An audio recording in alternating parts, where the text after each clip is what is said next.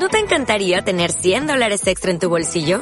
Haz que un experto bilingüe de TurboTax declare tus impuestos para el 31 de marzo y obtén 100 dólares de vuelta al instante. Porque no importa cuáles hayan sido tus logros del año pasado, TurboTax hace que cuenten. Obtén 100 dólares de vuelta y tus impuestos con 100% de precisión. Solo con Intuit TurboTax. Debes declarar para el 31 de marzo. Crédito solo aplicable al costo de la presentación federal con TurboTax Full Service. Oferta sujeta a cambios o cancelación en cualquier momento. Reinvéntate, el podcast de Be Your Balance. Reinvéntate nace de nuestra propia necesidad de reinventarnos. Creemos que todos estamos en constante cambio y que está dentro de nosotros la capacidad para reinventarnos en aquellos ámbitos que deseamos. Por eso, a través de este podcast queremos que nuestra experiencia y las experiencias de otras personas que también se han reinventado te inspiren para tu transformación hacia una nueva y mejor versión de ti mismo. En este podcast encontrarás temas relacionados con el crecimiento personal, consejos para aumentar tu confianza, el camino hacia una vida más consciente y saludable o sexualidad. Y contaremos con la presencia de personas muy especiales que también te podrán ayudar en tu propio proceso de reinvención. ¿Nos, acompañas?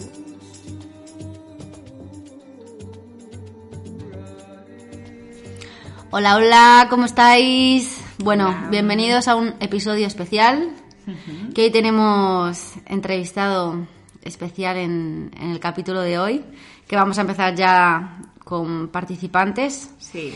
Y bueno, hoy mm, para mí es un tema muy importante que, que, la verdad que me ha afectado directamente y en mi entorno durante los años que trabajé pues más de lleno con pues bueno, mis asesorías como psicóloga. Ahora sí que es verdad que es un tema que, que no estoy tratando tanto pero sí que siento que es un tema muy importante que deberíamos de darle un espacio aquí en, nuestros podcasts. Y, bueno, que sobre todo siento que ha afectado mucho a, la gran mayoría de mujeres con las que he convivido. Mm, también creo que afecta a los hombres, pero sobre todo me he dado cuenta que, que un gran porcentaje de mujeres con las que me he relacionado pues hemos tenido problemas con, pues bueno, con la imagen o con la relación que guardamos al final con nuestro cuerpo. Sí. Así que hoy queremos darle un espacio a hablar de este tema. Y cuando digo la relación que guardamos con nuestro cuerpo, me refiero a aquellas ideas que al final desde chiquititos hemos tenido, pues, o bueno, desde pequeños, con la idea de, pues bueno, de, nuestro cuerpo y sobre todo con las ideas que han sido aceptadas social y culturalmente acerca de, nuestro físico.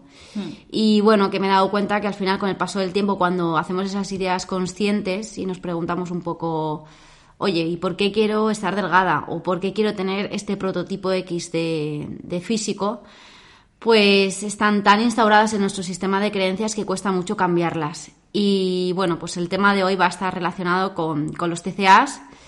En concreto vamos a contar con, bueno, con una mujer muy inspiradora que nos va a hablar acerca de, esto porque ya pues, ha vivido muchos años y ha afrontado este, este TCA Así que, bueno, pues queremos darle un espacio y sobre todo que, con esta historia y con también nuestra experiencia, porque también hablo, hablo por mí, que a mí en algún momento también sentí que, que, bueno, que tenía una mala relación quizás con la imagen que tenía de mi cuerpo hace mm. unos años, que fue con el tema pues más del fitness, mm. que noté que me, me obsesioné mucho con mi físico, con el estar más menos fuerte, con las dietas, con los cheat meal, con los ayunos y todo esto pues si a día de hoy te pones a investigar, pues, pues sí que hubiese podido decir que tenía un, un problema de alimentación, que en ese entonces a lo mejor no tenía una definición, pero que lo era.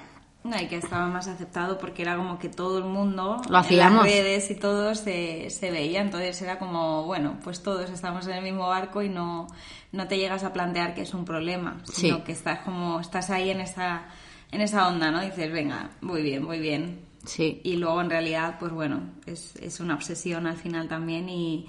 y, Nos afecta mucho a nivel de autoestima, de exigencias con nosotros mismos, o sea... No es sano, no es algo sano. Así que bueno, hoy queremos contar con, con Alicia, que la tenemos por aquí. eh, os va a hablar ella más, y bueno, pues vamos a intentar que sea lo más ameno posible. Como hemos dicho, que al final sea una historia que os pueda ayudar a muchas de las mujeres que quizás nos estéis escuchando y que pues quizás en vuestras casas podáis estar actualmente padeciendo un TCA o que lo hayáis tenido o que bueno, que, quizás necesitáis pues más respuestas hmm. o quizás sentiros más comprendidas, porque yo creo que uno de los mayores problemas que, que, ha ocurrido con esto es que quizás no nos hemos sentido comprendidas ni apoyadas, o hemos sentido mucha soledad o vergüenza hacia, hacia este problema, o yo lo he llamado cuando trabajo con, con todas las mujeres, con Alicia se decía que al final era un desafío que la vida también te pone. Sí. Pues bueno, queremos darle este espacio y le vamos a dar eh, paso a Alicia. Ella tiene 29 años y bueno, a los 16 añitos pues la vida le puso este, bueno, este aprendizaje. Eh, ella ha estado 12 años eh, trabajando y, y, bueno, pues a día de hoy ella ha tenido una gran lección de vida y también con su historia pues es lo que le digo, ¿no? Que, que a día de hoy pues puede inspirar a muchas mujeres también a que con su historia pues pueda ayudarlas a, que aprendan que, se puede salir de esto. Y, bueno, ella no lo va a contar. Así que nada, la tenemos por aquí. Está un poco emocionada. bueno, ya hasta que se le baje la emoción. Yo voy a decir, ya Alicia la conocí, o sea, yo con ella he trabajado. Eh, yo ya la conocí cuando pues estaba pues en pleno eh, desarrollo y trabajo con, la anorexia. Y me acuerdo que la conocí, ella pesaba ya actualmente 32 kilitos, yo lo pesaba. Y bueno, estuvimos trabajando juntas. Eh, y bueno, ella puso mucho de su parte, poco a poco fue, fue trabajando. Actualmente estamos trabajando, pero ya de otro plano. Ahora ya estamos trabajando, sí, trabajo con ella eh, con el método Be Balance ya a nivel de emprendimiento y ya a nivel de desarrollo personal y ya con otra historia y bueno, con otro aprendizaje diferente. Así que bueno, ahora ya sí la tenemos, ha vuelto. bueno, pues aquí la, aquí la tenemos Alicia. Y nada, sobre todo queremos un poco para empezar quizás que nos cuentes, eh, pues bueno, cuando empezaste o empezaste a sentir ¿Qué fue lo que te dijo, ostras, pues quizás tengo ahora mismo un problema o, siento que, algo no está bien o que algo está pasando y quizás necesite ayuda? Entonces, pues si nos puedes eh, empezar contando un poco tu historia y quién es Alicia, pues así arrancamos con el tema de hoy. bueno, pues Alicia es una chica que siempre se ha sentido inferior a los demás. Claro. Y era, yo es que siempre lo digo, era la que en el cole le buscaba el novio a sus amigas, la que le iba con el correo y lile al, muchacho, pero en mí no se fijaba ningún muchacho. Y, y, bueno, pues yo siempre tenía, siempre me acuerdo que preguntarle a mis amigas, pero tú me ves gorda, tú me ves guapa, tú me tal. A ver, las amigas no te van a decir. Normalmente, pues sí, estás hecha una vaca. Pues no, esa, no es la. Pues no, Alicia, estás bien, tal cual. Bueno, era, en el colegio era bastante rebelde. Luego ya en el instituto me fui moderando. y bueno, pues acá buenas notas, eh, intentar dar los menos problemas posibles en mi casa, puesto que mi madre ya bastante tenía con lo que tenía, claro. Em, pero yo siempre me sentía, pues eso, mm, que me faltaba algo, que físicamente no me sentía bien. Y, y yo dije, pues voy a recurrir a internet. Y ahí fue cuando... gran error, ¿eh? ¿eh? La hemos liado parda. Y es verdad, es verdad. Porque además... Eh, dicen, ahora también las hay, pero es que ahora todavía hay un problema añadido y son los grupos de WhatsApp. O sea, mm. si antes era difícil cerrar páginas, ahora, ¿cómo cierras un grupo de WhatsApp? Una vez que tú sales de redes y tienes un grupo de WhatsApp, es imposible controlarlo. Entonces, pues yo empecé a hacer las cosas que ponía que eran para adelgazar. Vale, o sea, tú buscaste en, en internet eh, cómo, cómo, adelgazar, o sea, fuiste ahí buscando como... ¿Y había páginas? Yo solo encontré una, pero había bastante más. Sí. Y bueno, hay quedadas y tal, ¿no? Para ver quién había perdido más peso o tal. Eh, y bueno, pues eso, yo, a ver, yo comía sola, comía sola y además eh, llegaba al instituto, comía y enseguida me iba a bailar. Entonces el tiempo que pasaba en mi casa era muy poquito. Y cuando llegaba por la noche a la hora de la cena, pues se esparcía todo por el plato y mamá ya estoy muy cansada o me voy a estudiar o lo que sea y, pasaba que muchas veces la gente dice, pero ¿cómo los padres no se dan cuenta? No, no, es que son los últimos que se dan cuenta. O sea, la persona que primero se dio cuenta fue una de mis mejores amigas que llegaba llorando a su casa y decía, mamá, Alicia tiene un problema. Pero la primera que no lo reconocía no es que no fuera yo, es que no, era mi madre la que no lo reconocía. Porque para esa época yo me estaba examinando de baile, pasaba muchas horas en la escuela, tenía mucho desgaste y, y entonces pues, pues claro, no, no era consciente. No lo veía.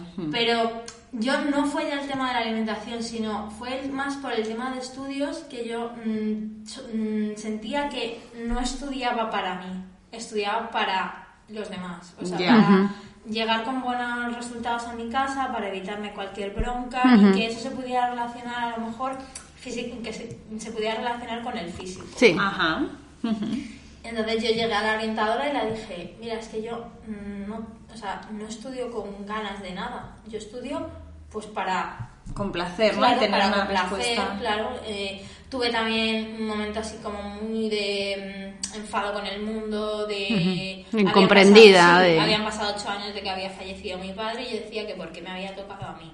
No, o sea, en ese momento fue cuando fui consciente de que esta persona no va a volver, porque con 8 años eres muy pequeña. Claro. Sí, sabes que se ha ido, que no está, qué tal.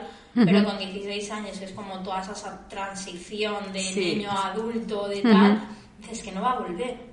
Y no va, a volver, no va a volver, no va a volver, Y yo no, no era capaz de dibujar su cara. O sea, fueron muchas cosas que a mí me hacían estar como enfadada con el mundo. Sí. ¿Dónde encontrar refugio? En la báscula cuando iba bajando. Claro. Como decir, mira, esto por lo menos me sale bien. Ya. No me apetece estudiar nada porque yo en ese momento no tenía claro ni que quería estudiar. Eh, mi, mi, padre no va a volver, mi madre trabaja muy lejos de mi casa. Eh, para ese entonces mis amigas empezaron a ir a las discotecas live, yo estaba bailando, tampoco podía ir con ellas. Entonces mis amigas también se fueron alejando. Entre eso y que tú ya por el problema te empiezas a alejar. Porque Total, no aíslas. No quieres compartir comidas, cuando quedan, quedan para comer guarradas, pues eso, chucherías, esas cosas. Pues tú dices, vale, yo estoy aquí en mi tal, y es que además la báscula va bajando. Y sobre todo que la gente te dice, uy, pues te veo más delgada. Claro. Es la peor frase que te pueden decir. Sí, para ti era como tu validación, ¿no? De, lo estoy haciendo bien, esto está funcionando. Lo estoy haciendo bien, lo estoy haciendo bien, lo estoy haciendo bien claro, ya ves que empiezas a ver que hay cosas que te empiezan a pesar, sobre todo en el tema del baile, porque eh, lo que sí que puedo decir a favor de mi profesora de baile es que en mi escuela mi profesora no ha discriminado nunca a nadie por su físico. Al revés. Pues es una suerte porque en el tema del baile hay mucha probabilidad de... Pero porque ella ya había, o sea, yo ya, yo iba a una escuela que ya se examinaba por privado, pero mi profesora sí que había vivido el conservatorio. Y lo habría sufrido quizás, y lo habría sufrido con niñas que a lo mejor con 11 añitos Exacto. les llegas fuera y les dice, es que esta niña, con esta frase, esta niña tiene muchas tetas, no sé qué haces presentándola aquí. ¿En serio? Sí. Aunque bailara de, puta, madre, sí. sí. Sí, sí, Pero, ¿y cómo le dice esta niña de 11 años? Oye, mira, que es que tienes mucho pecho, no puedes bailar. Mm, claro, es que de ahí vienen luego todas las... Total. Este tipo de cosas. fueron varias escuelas las que viendo cómo se trata en el conservatorio se asociaron en escuelas privadas donde, claro, es mucho más difícil enseñar. Quiero decir, eh, si tú tienes una niña perfecta, con una elasticidad perfecta, un físico perfecto, una estética perfecta y encima es bonita bailando, qué fácil es enseñar así. Lo difícil es que te llegue una persona con los pies hacia adentro, eh, con algo más de peso de lo que tienes estipulado para una bailarina y que saques de ahí una bailarina. Eso, es, lo, complicado. Pero en mi escuela ha salido. En mi escuela ha habido niñas que han entrado con diagnóstico de operación de pies y el baile las ha sacado de la operación de pies. Con mucho trabajo, lógicamente, por parte de mi profesora. Entonces, sí que puedo decir, y alzar la mano en favor de mi profesora, de que a mí el baile no fue lo que y ella fue la que me dijo, Alicia, es que, como, es que no puedes tirar, no es que no puedes tirar. Sí. Y decía que sí, que sí, que sí. Bueno, Alicia puede con todo, se echa la mochila y puede con todo. Exacto. Y encima con una sonrisa para que mi madre no dudara nada. Y bueno, pues así fueron transcurriendo los años. El viaje de fin de curso, donde pues yo no comía absolutamente nada donde ya llegaba a mentir, yo me fui a Andorra y llegué a mentir de lo que pesaba a la hora de los esquís, claro, los esquís no saltaban, porque los esquís saltan en función del peso, cuando no notan peso, pues mm, sa- o sea, saltan. Bueno, pues como yo había dicho, más peso del que tal, los esquís no saltaban. Bueno, un caos todo. Sí, como que la vida ya te iba un poco, te iba poniendo ahí trabas para que saliera toda la luz y tú ya no sabías ni dónde meterte. Sí, total. Claro. Eh, me- yo me preparé mi selectividad sin idea de ir a la universidad ni nada. Pero bueno, eh, fui a la universidad, eh, seguía estudiando, aprobando y tal. Eh, pero igual me seguía sintiendo como desubicada en todas partes, con ese pensamiento siempre de me van a criticar y me van a criticar. Yo siempre voy con esa... con La preocupación de lo que puedan pensar Sí, los demás, ¿no? Ajá. Y bueno, el diagnóstico vino de la forma más tonta posible. Yo siempre lo digo, que fue, yo me hice un corte en el dedo Es verdad. y eh, me fui a urgencias. Me pusieron un glucosado porque había perdido un montón de sangre Sí. y me, di- me da un ataque de asma. Me derivan a, a neumología y me hacen una espirometría. Una espirometría que yo no podía tirar para adelante con la espirometría, pues es que no podía tirar para adelante ni con mi cuerpo. Claro. Podía tirar para adelante con una espirometría, le cuesta a la gente que tiene un peso normal. Y ahí actualmente, perdona que te interrumpa, ¿cuánto peso podrías haber perdido desde entonces? ¿Tú ahí, te- qué tendrías? ¿Ya Pues unos habría 18 perdido- años o así? Sí, habría perdido alrededor de 12, 13 kilos. Y estamos partiendo de una base de cuánto? De De unos... 51. 51 kilos y, y tenía, o sea, claro, como que pesabas 30... Pues pesaría 30 y 37 algo, o por ahí. Ajá. Con una edad de 18, 18. años. Y ahí actualmente, o sea, ¿no sentiste que tu mamá te dijo, oye, has bajado de peso? Es decir, no, no hubo ningún indicio Sí, que pero dijera... es que yo me tiraba cuatro horas bailando, no paraba. Ya. Es que no paraba. Y mi madre trabajaba, ya que sabía si yo desayunaba o no desayunaba. Ujú. Sí, que a lo mejor lo veía también como algo normal, ¿no? Como, ah, bueno, pues está perdiendo peso. Sí, como sí. algo... pues, a ver, con lo- también tengo que decir, y a ver, no es porque critique a mi familia, pero en mi familia el tema del físico, del peso, siempre ha sido una cosa que... Ha se- tenido una gran preocupación, ¿no? O sea, Ujú. ha tenido mucho peso siempre. Ajá, claro. Siempre. Y Claro. lo sigue teniendo. Claro. Sí. Pero ahora menos, lógicamente, pero... Y mi madre me dice que estoy muy bien, que estoy estupenda, después de que hemos pasado una etapa de que también me han llamado gorda, Mm, Claro. con esas palabras. Claro. Muy bien. Pero, pero sí. Y entonces, pues nada, eh, al ver que no podía con la espirometría, la, la, la neumóloga se dio cuenta de que algo pasaba. Me dijo, tú estás muy delgada. Claro. Me, deri- me derivan a endocrino y en una analítica, aguja incluida y todo, me caigo redonda al suelo. Claro. Pero redonda. Y ahí fue, fue el primer ingreso. Ahí fue cuando mi madre dijo, hostia, aquí pasa algo. Ajá. Claro, quizás por el desconocimiento, porque claro, tú al final, mm, a lo mejor ahora es, es un tema que quizás ya está un poco más visto, hay más información, pero quizás antes, quizás los padres ni querían verlo y era como, no, no, la anorexia, la bulimia, ¿qué será eso, no? O sea, eso no lo, mi hija no lo va a tener, estará pues en fase de cambio o llamará la atención, pero nada, una tontería. Claro. Entonces, como hay falta de conocimiento, yo creo que muchas veces eh, han ocurrido casos así y es Mi por... madre, o sea, se puso a leer de la anorexia a raíz de que a mí me dan diagnóstico de Claro. anorexia. Claro. Sí, Claro. Que, que ella también era el desconocimiento lo que Sí, le sí, llevaba, sí. ¿no? Yo sé que yo ya cuando me notaba que ya la cosa no iba- ponía reportajes, le hacía comentarios en plan a ver si se da cuenta. Claro. Pero no con esas palabras de decir, oye, ma, mm, porque nadie quiere ingresar. O sea, Claro.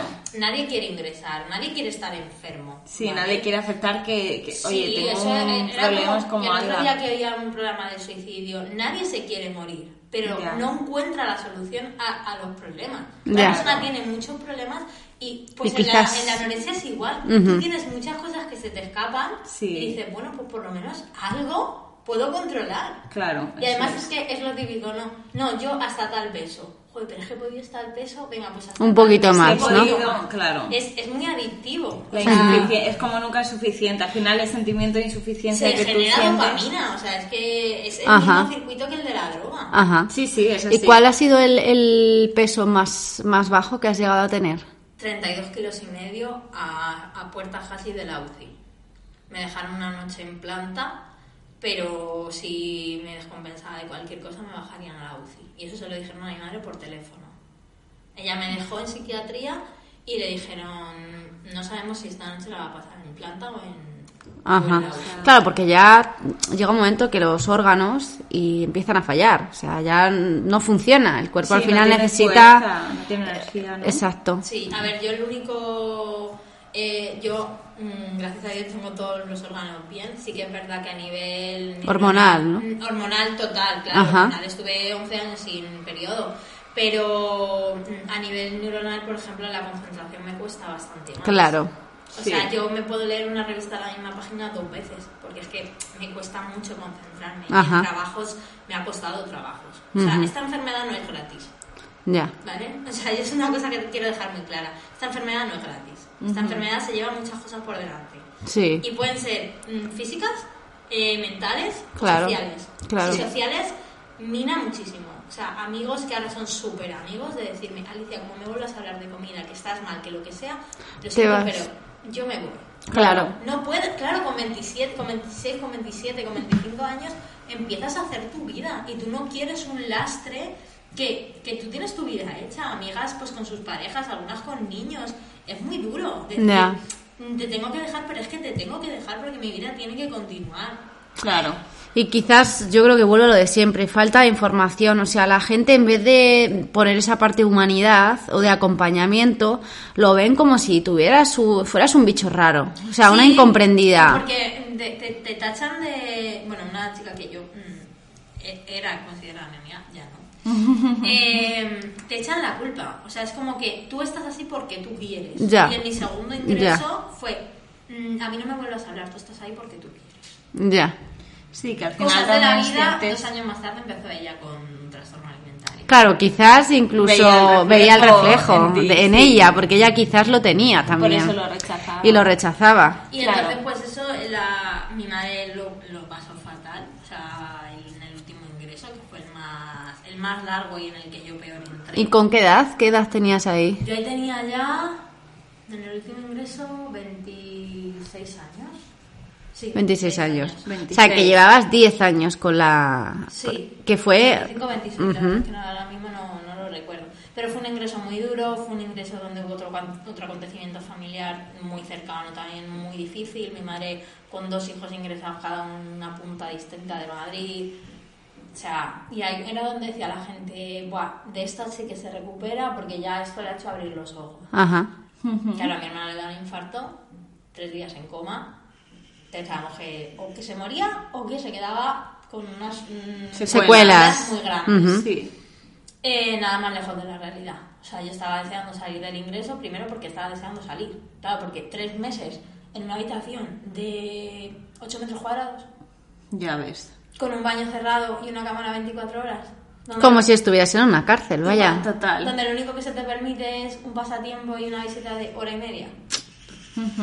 Aquí, o sea, me gustaría un poco adentrarnos en este tema que creo que es muy importante y es el tema de cómo se aborda esto en el tema de la sanidad. Sí, Porque humana, ¿no? yo- nosotras nos vamos a centrar hoy más en los TCAs, pero creo que, que es tan importante, eh, o sea, el tema de la humanidad en cualquier aspecto, ya sea un problema, o sea, ya sea, pues es una bulimia, una anorexia, un, no sé, una depresión, una ansiedad, el acompañamiento, o sea, ¿cómo viviste tú todos los ingresos o cómo tú has visto, eh, cómo has vivido tú el tema de la sanidad con, con tu enfermedad? A ver, el primer ingreso fue un poco, no sabía ni a dónde iba.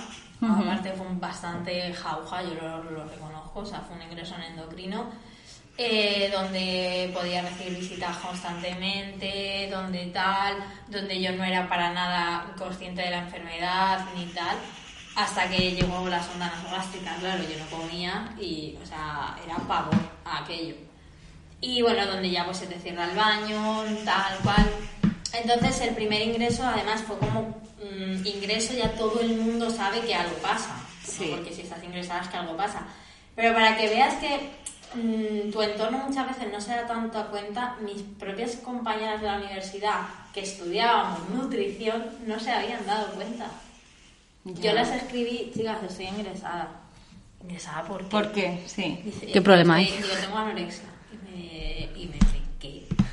En segundo de carrera de nutrición, ¿sabes? O sea, que dices, es que ni un mismo profesional puede algunas veces darse, Darse cuenta, de que cuenta. hay un problema por detrás, ¿vale? Sí. Porque yo era una chica súper activa, yo no he descuidado mi imagen personal, o sea, yo era, mm, el diagnóstico además era mm, anorexia nerviosa restrictiva atípica. y total, porque era Ya. muy atípica. O sea, yo no había tenido ideas de suicidio sí que tuve, pero ni intentos autolíticos, ni lesiones, eh, ni descuidé mi imagen, eh, no me apartaba, o sea, no me apartaba mucho de mi gente. Entonces, pues claro, era, era raro y mis amigas no lo notaron. Entonces, el primer ingreso en, en endocrino, lo que yo peor llevé fue el decir, pues es que estoy metida en un hospital, no puedo salir para nada. Y el tema del ejercicio físico, claro. ¿Y tú has llegado, por ejemplo, a estar encerrada en una habitación y hacer ejercicio físico? No, porque tienes una cámara. Ah, y si lo hacías, podían venir a... Te- a- Era para lo único, parecía que solo tenían. Es como dices, cuando dices, joder, es que la policía nunca está donde tiene que estar. Sí. Y está cuando te saltas un radar. Pues Exacto. Esto pasaba igual. No estaban para nada. Yo me he llegado a, tirar una noche, cinco minutos a correr un cristal para que me abrieran la puerta del baño. Ostras. Pero luego te movías lo más mínimo y, joder, si ya aparecía una enfermera o un celador o cualquier cosa. O el médico. Pero cámaras había. 24 horas y en...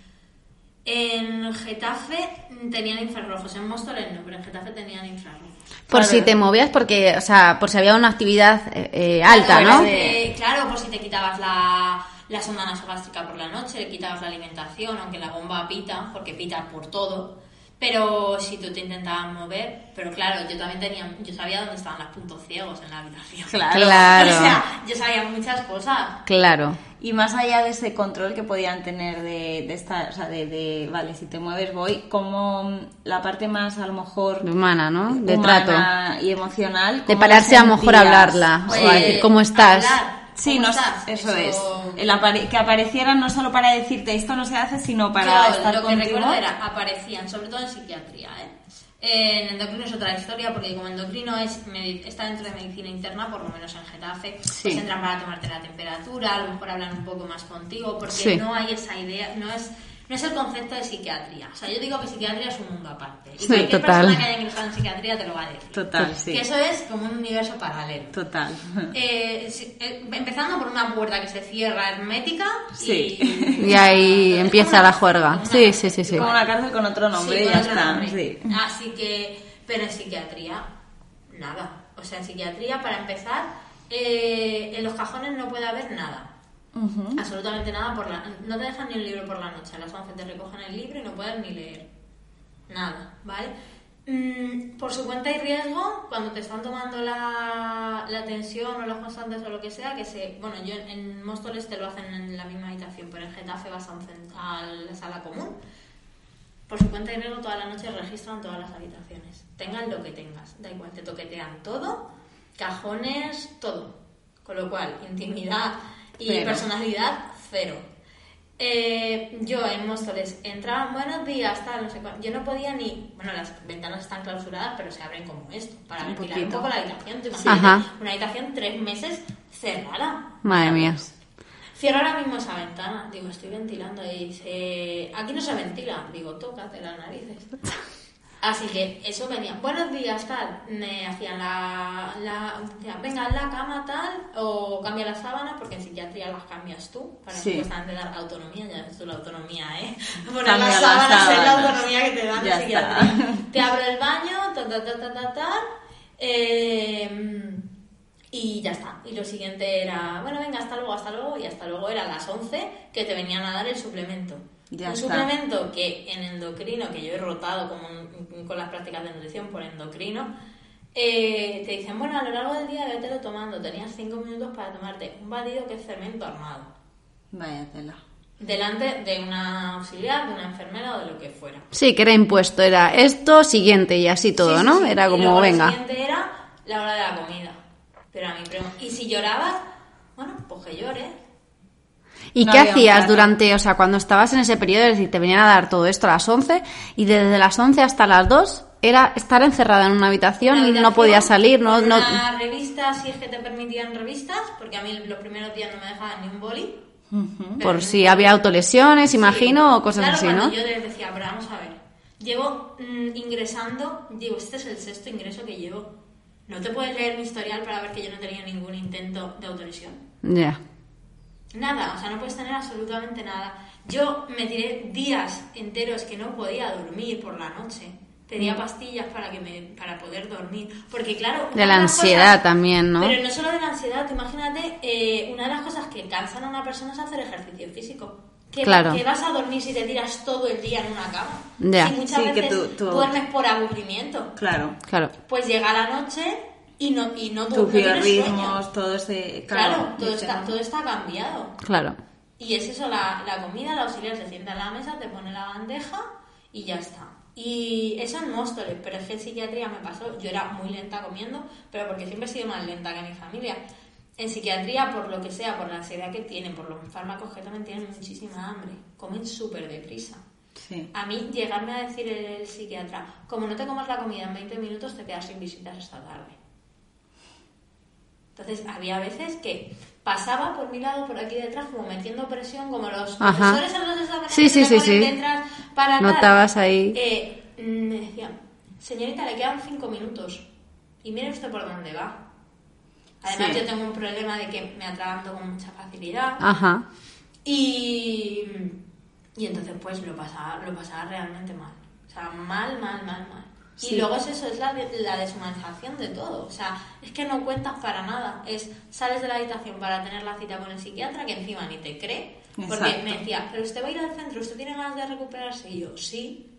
O sea, ¿tú te crees que yo quiero vivir con esto toda la vida? Total. Digo, he perdido amigos, he perdido trabajos, he perdido oportunidades de hacer cosas Tiempo, tu vida tiempo, general, ¿no? vida. O sea, yo por no poderme poner las vacunas por el peso que tenía, yo, me, yo gané un concurso para ir a África un mes entero a colaborar. Y porque no me podía poner las vacunas por el peso que tenía, no. y mi trabajo estaba entre los tres mejores. No pude ir. ¿Y tú te crees que yo quiero vivir así toda la vida? Hmm. Y pues es que lo parece, digo, claro, porque no me estáis dando la ayuda que necesito. Total. Te iba a Porque se decir estáis que- retroalimentando en lo del manual. Claro. Ha perdido a su padre, familia perfeccionista y madre que pasaba mucho tiempo fuera de casa. Sí, realmente no, no te escuchaba, ¿no? Porque yo creo que ahí no, no individualizan los casos, que al final es el error que todo se lo comete. mismo. Eso es, que es todo sota cabello rey. Y medicación, imagino que igual, o sea, todo bajo una Todo medicación. bajo una medicación, una medicación que ni sabes lo que estás tomando. A mí me empezaron a dar. mm, No sé qué, no me acuerdo ahora mismo qué era. eh, antipsicóticos. Antipsicóticos que me dejaban como un trapo. Claro, sí, Sí. para que tampoco ni- molestes, ni Claro, hagas ni- mucho ruido, ni hagas nada. Sí, Claro. Eso... Y claro, la medicación te la tomas, eh, enseñando la lengua para ver que te la has tomado y ya está. Y pesarte todos los santos de los días. Que dicen, no quieres que te obsesiones con Y el tú peso". mirabas el peso. No, el peso no lo ves. Ajá. Pero sabes que si tú aumentas de peso vas a tener privilegios y que estás más cerca de salir, claro. Ajá. Sí, como que al final yo creo que al- eh, estando ahí ingresado, eh, esa etiqueta de estoy enfermo, estoy enferma, realmente no, no, No te la no te la quitas. Al revés, quitas. como que la... La te- esa de- eso es, como Ya. que te lo, te lo crees Sí. más, ¿no? Por esa deshumanización y por Yo ese... solo recuerdo una enfermera que sí que, que era un cielo, que fue la que en el primer ingreso de Móstoles me puso a mí la sonda nasogástrica y la verdad que se preocupaba un montón. Que un día se puso a estudiar conmigo. a estudiar, yo estaba haciendo enfermería en ese, porque empecé otra vez enfermería, lo que pasa es que lo tuve que dejar. Hmm. Y se puso a, a estudiar conmigo, a enseñarme cosas y tal. Y fue el único momento en el que yo dije... Te sentiste me especial, ¿no? claro, De me decir, sentí "Ostras". fuera de la enfermedad, me sentí una persona que estaba que tenía un problema de, de gente que no, te- que no estaba enferma. Ahí Mm. fue cuando tal. Pero como de ahí pasas al centro de día, a la UTCA, que se llama, pues dices, bueno, salto de oca a oca y tiro porque me toca. Y ya está. Donde, bueno, cuando yo fui todavía había más flexibilidad con la- los tipos de alimentación, pero al mes de salir yo no se permitían dietas veganas, no se permitían dietas sin carne, eh, no se permitía, si decías que te sentaba mal el gluten tenía que ir un expediente médico por delante, todo. No tenía, ¿tú, ¿Tú sentías que ahí tenías voz o que podías expresarte, Nada. que No, podías de ser hecho, tú? cuando me expresaba, porque claro, yo cuando ingresé en, en Coronel de Palma, en Móstoles, mm, en la UTCA, yo ya era nutricionista y veía cosas. Claro, y tú ahí todavía tenías más conocimiento de lo que Claro, y yo comías. decía, es que, vamos a ver, se lo decía al psiquiatra. eh, es que esto no es sano ni para una persona Claro. que, no, Que no esté- que claro. no esté enferma. Claro.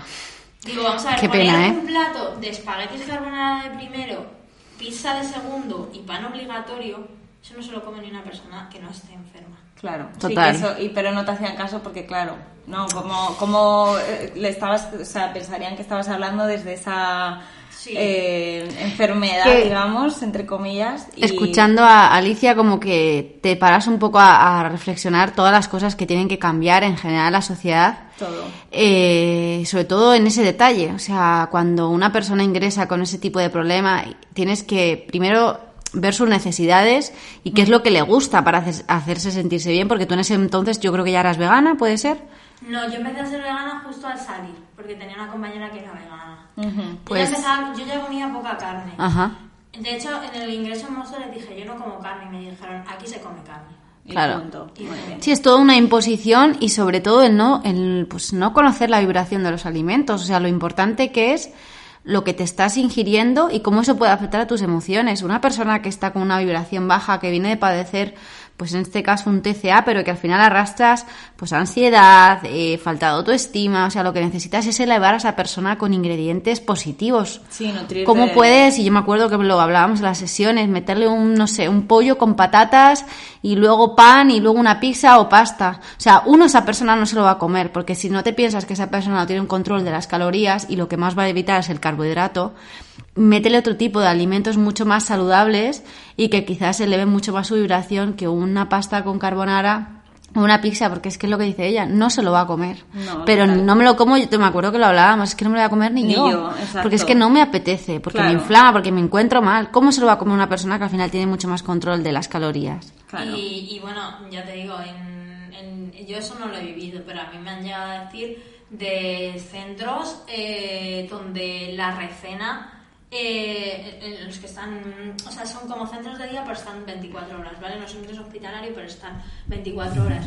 Eh, la recena son 20 galletas María con un vaso de leche con azúcar. Pero bueno, pero es que eso... Todos, todos los días, ¿eh? Telita, ¿eh? ¿Cuánto- O terapias supuestamente de choque en la que Total, como unas se de pone choque. un embudo en la boca y se le mete la comida a la persona. Se tritura lo que no se ha comido, se le pone un embudo y se lo tiene que comer. Ay, madre, cuántas cosas tienen que cambiar. Porque Total. al final, o sea, nos olvidamos de eso, de la parte más De la humi- importante humanidad. que es la humanidad, la presencia y el validar a esas personas. O sea, es que al final eh, yo creo que, que le hemos, mm, hemos intentado tachar o ponerle también unas etiquetas a este tipo de cosas y un peso que, que no es real. Es como, son personas que, que arrastran X problemas como, como, como todos. O sea, al final todos tenemos eh, cosas que arrastramos. Antes lo hablábamos también con el tema del fitness. ¿Cuánta gente hemos estado obsesionada con el fitness y era una enfermedad, pero estaba mejor validada porque, visual, yo qué sé, socialmente en ese momento se, se, se validó pero empezar también a, a ver este tipo de cosas como algo normal, normalizarlo, ¿sabes? No, no, no tratar a ¿Cómo persona- enfrentarte también ante estas cosas? O sea, Sí, ¿cómo que tratar a una persona que al final está Claro, es- pasando este La problema? y que tú cruda, ¿eh? veas a esa persona, o sea, que, que lo veas desde un igual, no desde un esta persona es inferior a mí, entonces que al final no, no te permites realmente eso, estar, escuchar, ver cuáles sus necesidades, como no, tú eres un enfermo, yo soy el que sé, eh, tienes que hacer esto, tienes que hacer lo otro y punto Era lo que, te, lo que te iba a decir. En el, en el centro es como. mm, Tú eres la enferma, yo soy el profesional y yo Una superioridad. eh, corto, manejo hilo como a mí me sale de la real gana. Exacto. Y si es un problema mental, que yo lo, lo comentaba en otra entrevista que me, que me hicieron, ¿por qué se trata tan poco el mental y se da tanta importancia al peso? Ahí voy, es que al Hay final... niñas, hay- yo conozco chavalas, eh, sobre todo hablo en, en modo Mujer. mujer porque hay más casos de que Mujeres. compañeros chicos, ¿vale? Pero lo que más he tenido han sido compañeras mujeres. Sí, sí. Mujeres, sí. Siempre Eh, es una probabilidad mucho más alta mujeres yo que hombres. conozco gente, chicas, mujeres que todavía están en infrapeso, pero es que a nivel mental están súper bien y saben lo que tienen que hacer y, y, la, y los nutrientes que tienen que tomar y los Ajá. macronutrientes que tienen que tomar y qué les beneficia para unas cosas y qué les perjudica para otras. y están en infrapeso. O sea, tienen un IMC por debajo de lo que consideran saludable. Bueno, que el IMC, pues bueno, ahí está. Sí, sí. Que luego también... Pero, que es la nota de corte, como digo yo, que el IMC ya no lo usa prácticamente nadie, excepto los centros de, de día para estas cosas, ¿no? Hmm. Pero yo lo que digo, jolín, con la cantidad de nutricionistas que salimos en cada promoción, que salen 600 nutricionistas solo de España, ¿no se les podría dar educación nutricional a estas niñas? Porque ahí solo hay enfermeras. Que yo el otro día lo comentaba con Jessie. A mí me encantaría llegar a trabajar en un sitio así, porque sé tantas cosas que hay que cambiar. Y le decía, es que creo que como enfermera, la vez que te lo comentaba, es que creo que como, enfermera voy a llegar más rápido. Total. Y es verdad, ahí lo único que tienes son enfermeras que yo, mm, o sea, alabo el, trabajo de las enfermeras, pero en nutrición, y lo sé porque he dado dos años de esa carrera, tienen una asignatura y súper desactualizada, donde mm. todavía te siguen diciendo que los carbohidratos son el 50% de la dieta. Total, total. Entonces, claro, hmm. mm, creo que hay muchas cosas que, que, hay que cambiar y que enseñarles a esas niñas de que no hay nada ni bueno ni malo, sino cosas que les benefician más y que les benefician menos. Pero ¿qué pasa? Estamos hablando de sanidad pública. Aquí lo que interesa es que te vayas cuanto antes.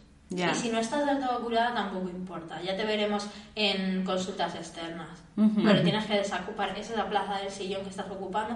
Porque tiene que venir otra, persona. Porque tiene que venir otra Exacto. Porque a ti, eh, cuéntame el comentario que me has dicho antes que te llegaron a decir a la enfermera. A ver, ya llevaba más de 10 años enferma. ¿Vale? Cuando tal.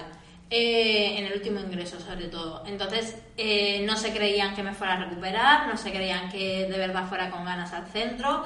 Evidentemente me estaban dando pues una medicación, me estaban dando unos suplementos que son muy caros, los suplementos de verdad que son caros. Eh, poco menos que leyendo entre líneas me dijeron, usted está suponiendo un gasto para la seguridad social. Tal cual. Es que telita marinera, ¿eh? Y eso una persona que supuestamente te estaba ayudando, ¿no? Mi psiquiatra. Tu psiquiatra. Es que, bueno, al final lo importante que es también, ¿no? El, esa parte, la, educación también emocional, ¿no? Que, que, es que no, se nos olvida y es, a veces es tan sencillo, de verdad, es, es tan sencillo que lo complicamos tanto con, con el, el ser profesionales, con lo que es lo correcto, con lo que no es lo correcto y a veces es más sencillo que eso, saber ver a la persona que tienes, tratar, tratar, a la persona, eso individualizar a la persona. Y el, individualizarlo. a mí me han llegado a decir médicos, ¿eh? amigos médicos, joder, Alicia, pero hace una plantilla, hace tres o cuatro plantillas y dependiendo del que te venga, pues le das una dieta o le das otra individualizar. Cada persona es, totalmente diferente. eso no me cabe en la cabeza. No. O sea, porque yo tengo eh, un técnico de laboratorio que trabaja todo el día sentado y que ni siquiera puede ir a comer a su casa, que come en la cafetería de la universidad, y tengo otra, otra persona que es entrenador de fútbol. Le pongo lo mismo a los dos. No tiene, claro. No tiene nada que ver. Es que no tiene nada que ver. Digo, yo no puedo hacer una plantilla porque es que mañana me llega otra persona y ¿qué hago? ¿Qué plantilla me invento en ese momento? Exacto. Y Alicia, ¿qué consejo le podrías dar a, en este caso, o sea, antes hemos dicho el tema de las mujeres y, sí que es verdad que, o sea, este, bueno, los TCA siempre afectan más en una proporción mucho más elevada a las mujeres que a los hombres. O sea, se suele decir que por cada nueve mujeres que tienen un TCA hay un hombre. Eh, me gustaría un poco qué consejo, si hay eh, chicas jóvenes, sobre todo adolescentes o quizás, pues bueno, eh, a partir de los 20 años, que puedan estar padeciendo esta enfermedad, ¿qué consejo le darías de cara a dónde recurrir? Porque claro, tú al final estuviste como un poco haciendo lo que es lo correcto, ¿no? En plan, me tengo que ingresar, tengo que ir a un centro, tengo que hacer esto, o sea, fuiste un poco como dando tumbos hasta que también quizás pues cogiste las riendas de tu vida y dijiste, mira, a mí esto no me está funcionando. Claro. ¿Qué consejo le darías a una persona que pueda estar padeciendo esto? A ver, primero que nada, y como, a ver, como sanitaria que soy, tampoco voy a tirar toda la sanidad por el suelo, a ver, si hay riesgo vital, evidentemente hay que ingresar a una persona, ¿vale? O sea, la vida de una persona va por delante. Entonces, hay que poner la, la venda mucho antes de que haya que llegar a, un ingreso. porque los ingresos, en mi opinión, no valen para nada. O sea, la gente que conozco que se ha curado, no se ha curado por un ingreso. Por un ingreso, ¿vale? En un ingreso te recuperan vitalmente, te recuperan de peso y además de una manera muy drástica, donde el, o sea, lo siguiente que piensas es bajar todo ese peso que has cogido. Claro. ¿Vale? Porque además se te tiras, yo en mi caso, tres meses con un pijama de hospital y lo siguiente fue mi ropa de calle, con 13 kilos más. Tú imagínate lo que es eso para un Mental, claro, totalmente para una persona, ¿vale? Eh, lo hemos visto con la cuarentena, la gente se ha vuelto a poner el vaquero después de tirarse tres meses en chándal y, ha dicho, ostras. el vaquero, ¿no? Que no pasa nada, que uno vuelve a su vida normal y todo se, se vuelve a su, a su ser, ¿no? Sí.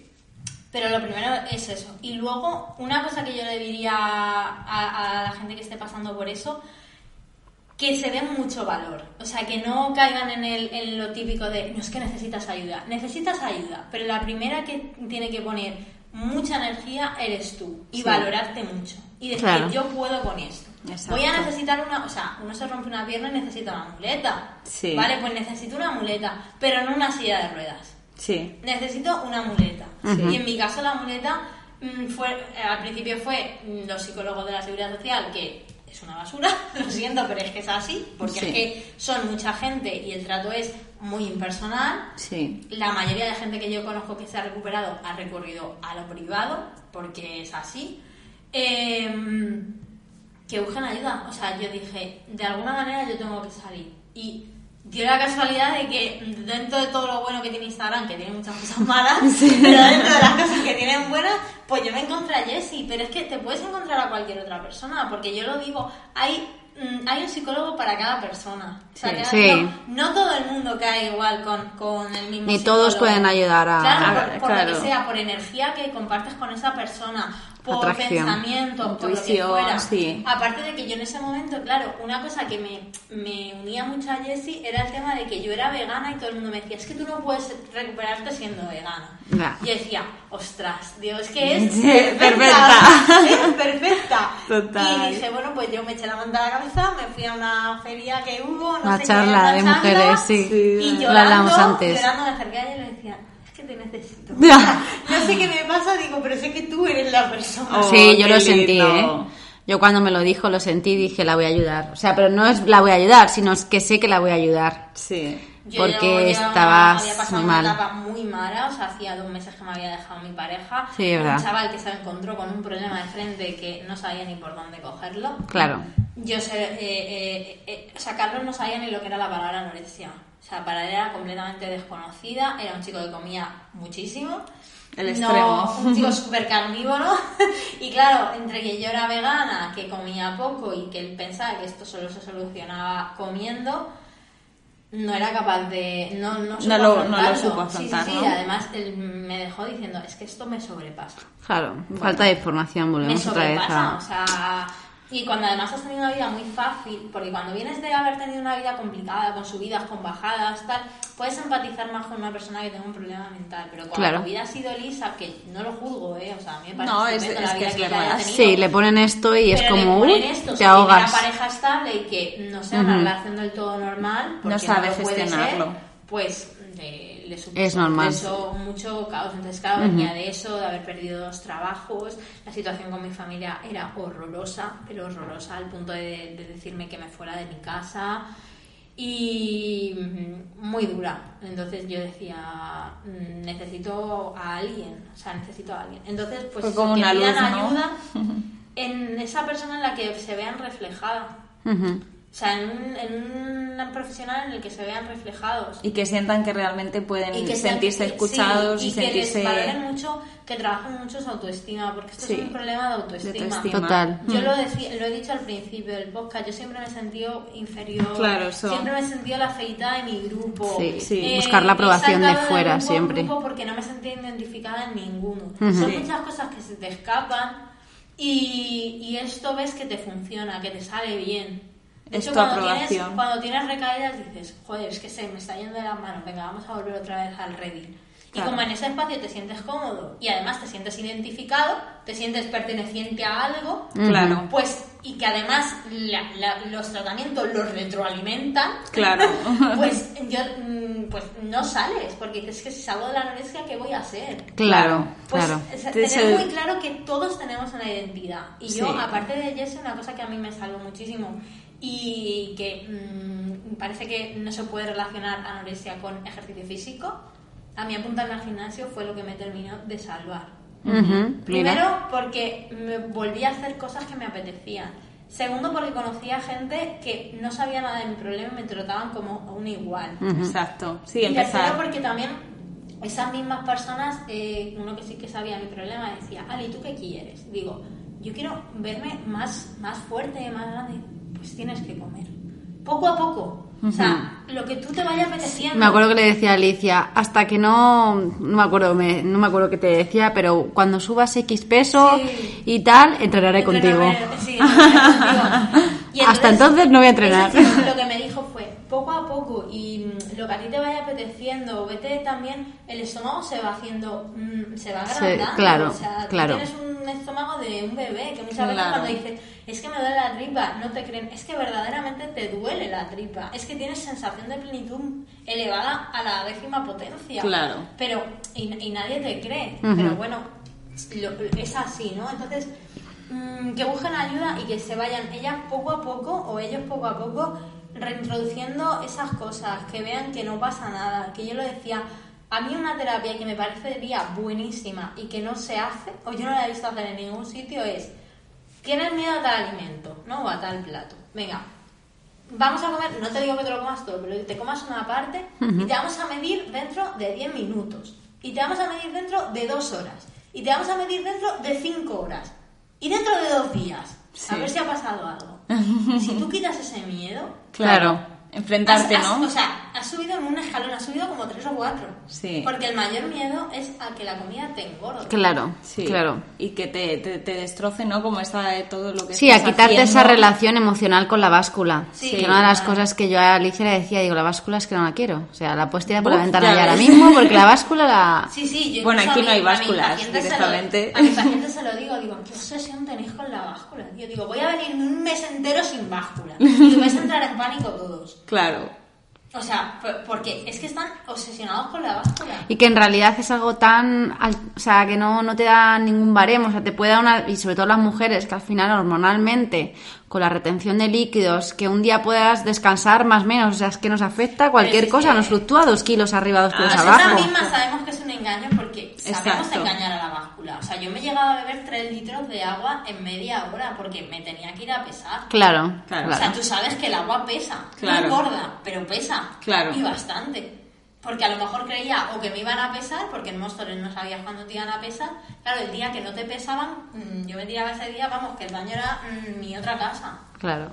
Y aparte de, de los, de lo que te puedes causar, te puedes crear unas hiponatremias que, que alucinan. ¿vale? Entonces yo diría, o sea, por re- resumir, que pidan ayuda, que encuentren, pero que también se den mucho valor, que mm, se involucren mucho en su proceso, porque yo lo tenía muy Sean claro, responsables. o sea, y tú me lo decías, no, Alicia, es que el trabajo, yo te puedo ayudar, pero el trabajo lo tienes, Lo que tienes hacer tú. Hmm. O sea, el trabajo no lo puede hacer nadie por ti. Claro. ¿vale? Total.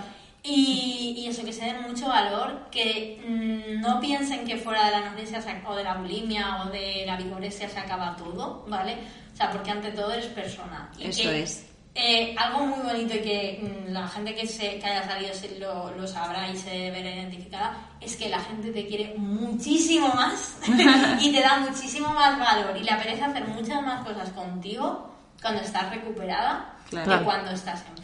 Por- también porque tú te abres, ¿no? Y te das Claro, ese porque espacio. más de todo. O sea, Exacto. para mí, eh, yo tengo dos amigas viviendo en Inglaterra, coincidieron las dos que venían a Madrid. Yo esta tarde tenía pensado ir al gimnasio y le dije que le den por saco al gimnasio. Muy a bien. saber cuándo voy yo a, A a volver a Cambian ver a tus mis- prioridades. A volver a ver a mis amigas. Sí, Vale, claro. a lo mejor no me tomo una cerveza primero porque no, No te sienta bien. no me sienta bien y no me gusta el alcohol. Me tomo una Coca-Cola. ¿vale? Claro. Y hay cosas que, bueno, que todavía me pueden costar, ¿vale? Yo sé, yo tengo claro que no me voy a ir a un restaurante y me voy a pedir una pizza para mí sola. O sea, yo hay cosas que, que lo tengo claro, pero sí que mm, disfruto mucho más de todo. Yo lo digo, eh, yo ahora de verdad me río.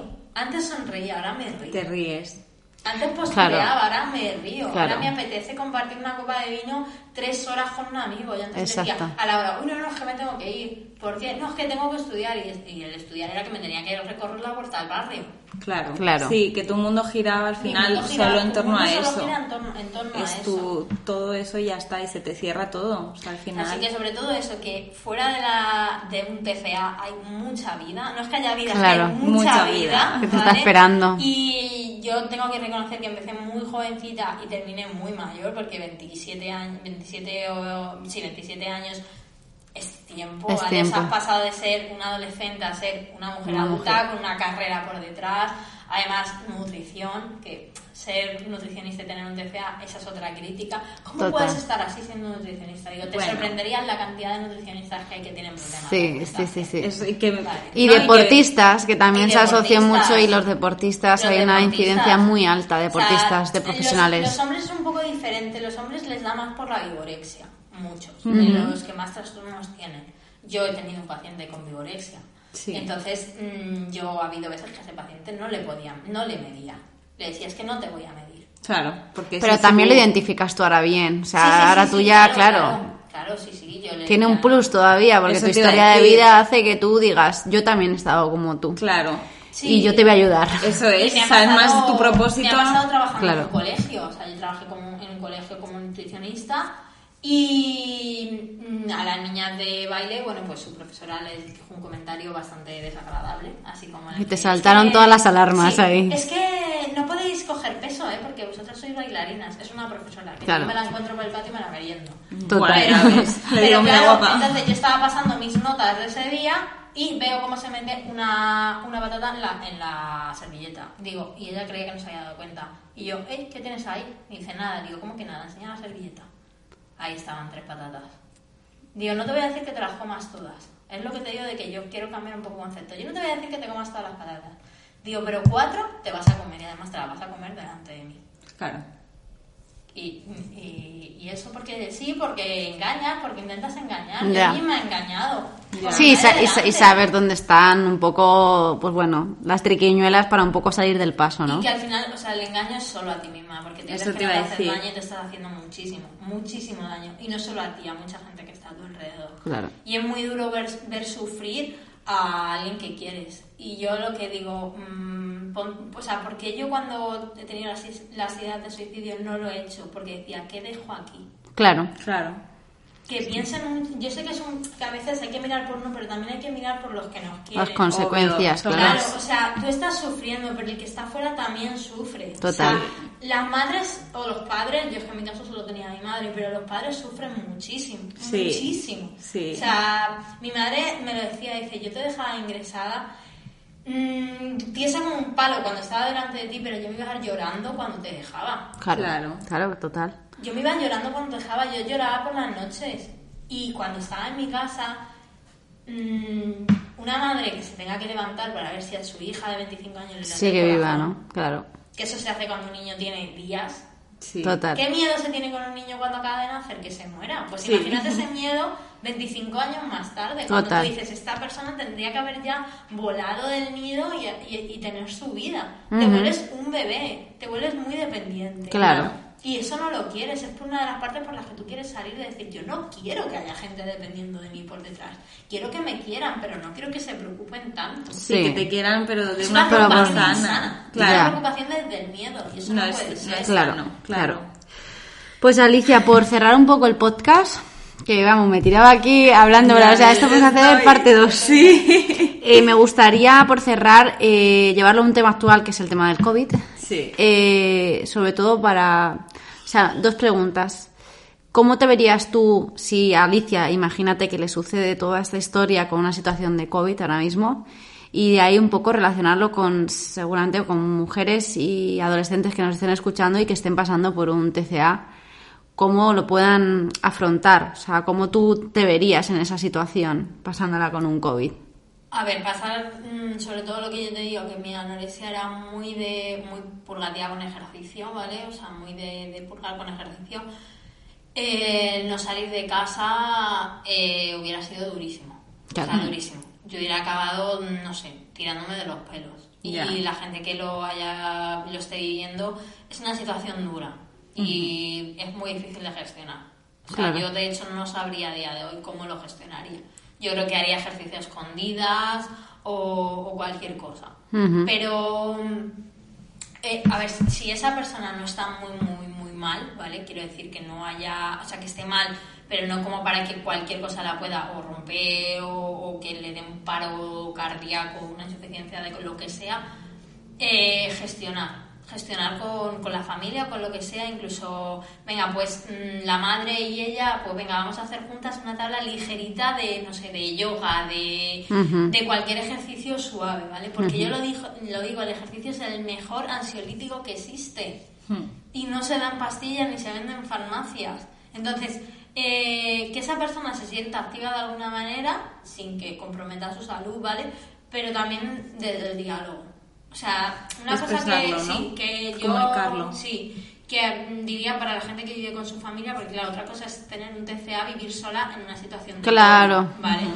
Eh, hay que saber muy bien gestionar y tener muy claro que tu vida y tu salud están en peligro. Y que tú imagínate sola en una casa, si te da un paro cardíaco, no se entera Nadie. No se entera nadie hasta que no huele, como dicen, ¿no?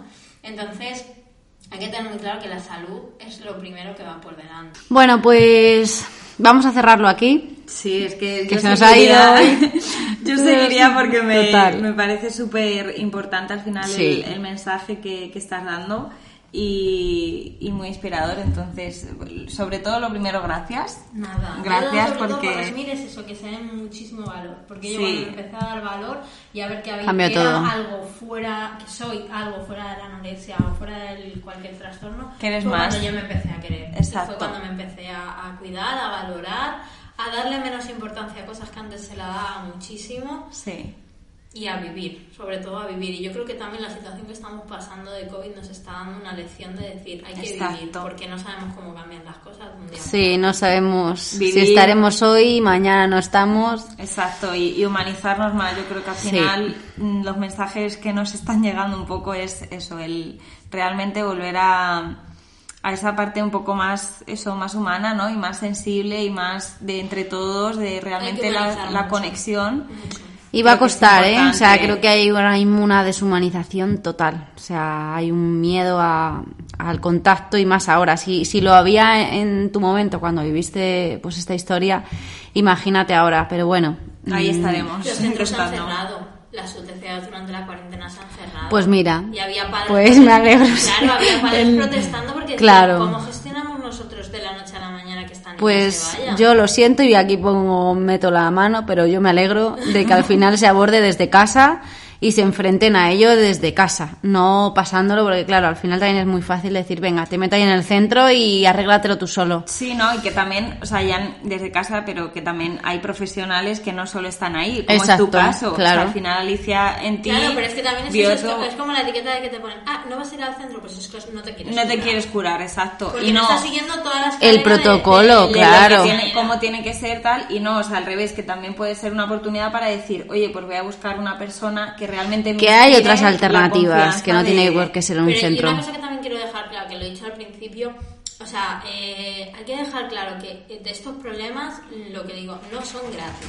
O sea, esto es un problema muy grande cuyas secuelas medidas. pueden ser, si se prolongan muchos años, muy fastidiadas a nivel físico, y Emocional, mental mental. y, y emocional, ¿vale? Hay chicas que no salen. Claro, Y el ma- o sea, la, la mayor causa de muerte de los TCAs es el suicidio. Claro, Sí. claro. Porque no abordan bien, porque si te están todo el rato tratando de enferma, Claro. ¿cómo vas a salir? Total. Claro. Sí, por eso que es importante tomar medidas. O sea, hay veces que, pues como tú, que al final llevabas arrastrándolo mucho tiempo y al principio lo escondes, lo escondes por vergüenza, por lo que sea, porque al final también es tu Soledad. tu- tu La vergüenza y la soledad son lo más común. Entonces, no, darle voz y realmente tomar medidas y decir, oye, tengo este problema, pues... mm, Pues como cualquier como otro cualquier que pueda haber, yo se lo decía a Alicia, pues tú tienes este y otra persona tiene otro, y es tu camino de vida. Eso es. Y mira, que- ¿dónde estás hoy? ¿Y dónde es. estabas hace unos años? Y que ahí puede ser que ese problema muchas veces eh, que podamos ver un poco más allá y que el día de mañana puede ser tu fortaleza o la inspiración para otros, como puede ser tu caso también. Eso es. Entonces, bueno, que, que al final encontrar un poco de luz en ese, en ese espacio creo que es importante y, y- y, bueno, por eso también queríamos compartir esta Y yo experiencia. desde mi experiencia, de todas las que me pasaron antes de la anorexia, la vida, aunque parezca muy puta, al final tiene cosas buenas. Sí, Genial. siempre Bueno. hay luz, siempre hay luz. Pues nada, Alicia, mil gracias, Gracias. por tu A información y ella nos decía, ¿no sabes? Me decía el otro día en la sesión, pues yo todos los días escucho vuestros podcasts. Digo, pues el próximo día escucharás tú el tuyo. Te lo pondrás tú en tu casa y te lo escucharás. Y que se lo ponga también pues tu entorno para que también lo vean desde otro plano. Sí. Así que nada, pues un placer y sobre todo que espero que os haya gustado este capítulo, Sí. totalmente diferente. Eso es, y que, que bueno, que al final os haya podido también inspirar o incluso decir, ostras, pues mm, al final cuando vemos el caso de otra persona siempre nos anima. ¿no? Hay luz al final del túnel y se puede perfectamente. Exacto, así, Así que vamos a vivir la vida. Eso, hay Y que a disfrutarla. Hay y que la ver. comida está muy rica. y disfrutar de la comida, Comida. Darnos, Sí, sí, darnos el permiso de Y disfrutar cocinar lo, del- lo tuyo, que cuando cocinas lo tuyo se come con, con, Con más amor. gusto y más alegría. Eso es. Pues nada. Reconectarnos ahí con el placer, hombre, claro que sí. Pues un placer y, y nada, mil gracias. Gracias, por estar Alicia, aquí y por estar verdad. escuchándonos también. Sí, gracias. Hasta la próxima. Nos vemos. Chao.